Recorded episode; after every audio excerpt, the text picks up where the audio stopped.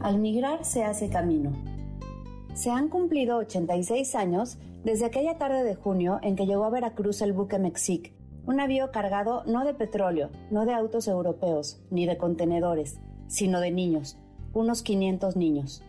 Sus padres buscaban salvarlos de las garras de la Guerra Civil Española a un precio altísimo, separándose de ellos, enviándolos a un país del que desconocían casi todo, desde su ubicación en el mapa hasta el destino que podía o no ofrecer. Esperanzados en un desprendimiento temporal, un par de meses quizá, ya luego los traerán de regreso y se reencontrarían. Al menos ese era su deseo. Cada uno de esos niños tenía rostro, nombre y apellido, historia y pasado, y una maleta que abrazaban como único vestigio de su patria, y una familia que de un día para otro ya no estaba, y la extrañaban, y una casa, y un colegio, y amigos. Futuro, nadie lo sabía en ese momento. Todo pasa y todo queda, pero lo nuestro es pasar pasar haciendo caminos, caminos sobre la mar. Conmueve leer la lista de pasajeros. Nombre, Libertario Benedet Gironés. Procedencia, Barcelona. Edad, 5 años. Se rompe el alma solo de imaginar ahí, tecleado, el nombre de un hijo.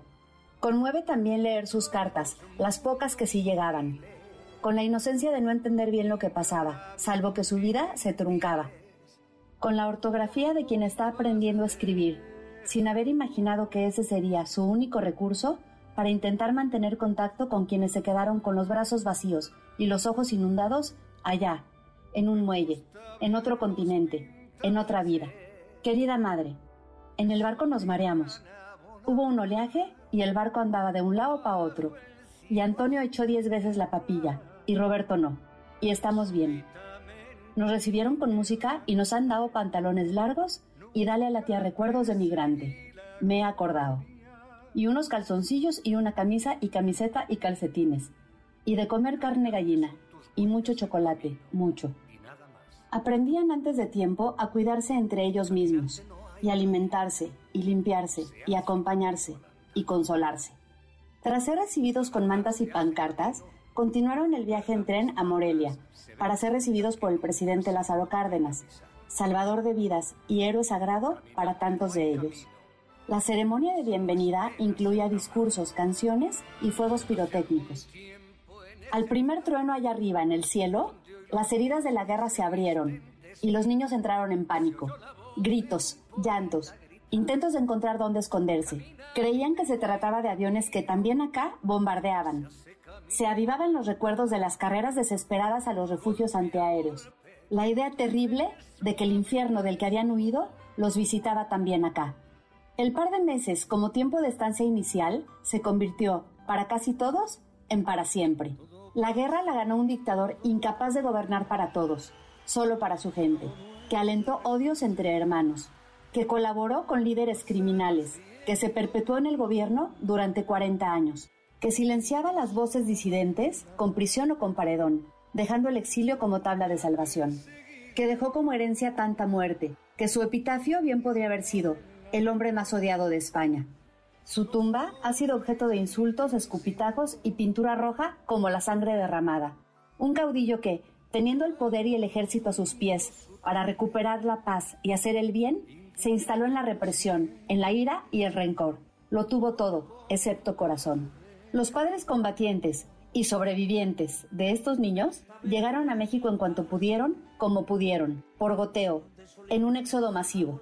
Y después de sortear vicisitudes impensables, como atravesar a pie los Pirineos para refugiarse en Francia, pasar ahí meses en campos de concentración que en realidad eran playas en las que no había nada, hacinados y congelados, donde sucedían escenas que por lo crudas no pudo soñar Dante relataría en su carta Luz en las Barracas el escritor Miguel Jiménez Igualada. Acá aportaron su cultura, hicieron arraigo y vida e intentaron dejar atrás su drama particular. Hoy, los niños de la guerra son una generación en extinción. Quedan unos pocos nonagenarios por ahí, con hábitos y acentos que los delatan. Se han fundido con nosotros, ellos y sus hijos. nietos y bisnietos, hoy mexicanos como el que más. Don Diego Martínez Barrio, presidente de la República Española en el exilio, lo resumía así. Los emigrados amamos a este país con el caudaloso y violento amor que amamos al nuestro, sin distinguir ya entre uno y otro. Porque si para la gran mayoría España es el sepulcro de sus padres, México ha sido la cuna de sus hijos. Sin embargo, el amor no siempre es suficiente. Ni el amor a la cuna, ni a la casa, ni a los colegios, ni a los amigos, ni al clima, ni a las playas, ni a la comida, ni a la historia personal. Y en las conversaciones, cada vez es más frecuente que surge el tema de la idea de emigrar. Hoy no se huye de una guerra declarada, sino de otra, la generada por la presencia del crimen organizado en prácticamente todo el territorio mexicano. Hoy se anhela una necesidad fundamental, la de poder salir a las calles con tranquilidad y libertad. Hoy el sueño que se persigue es vivir, vivir con seguridad.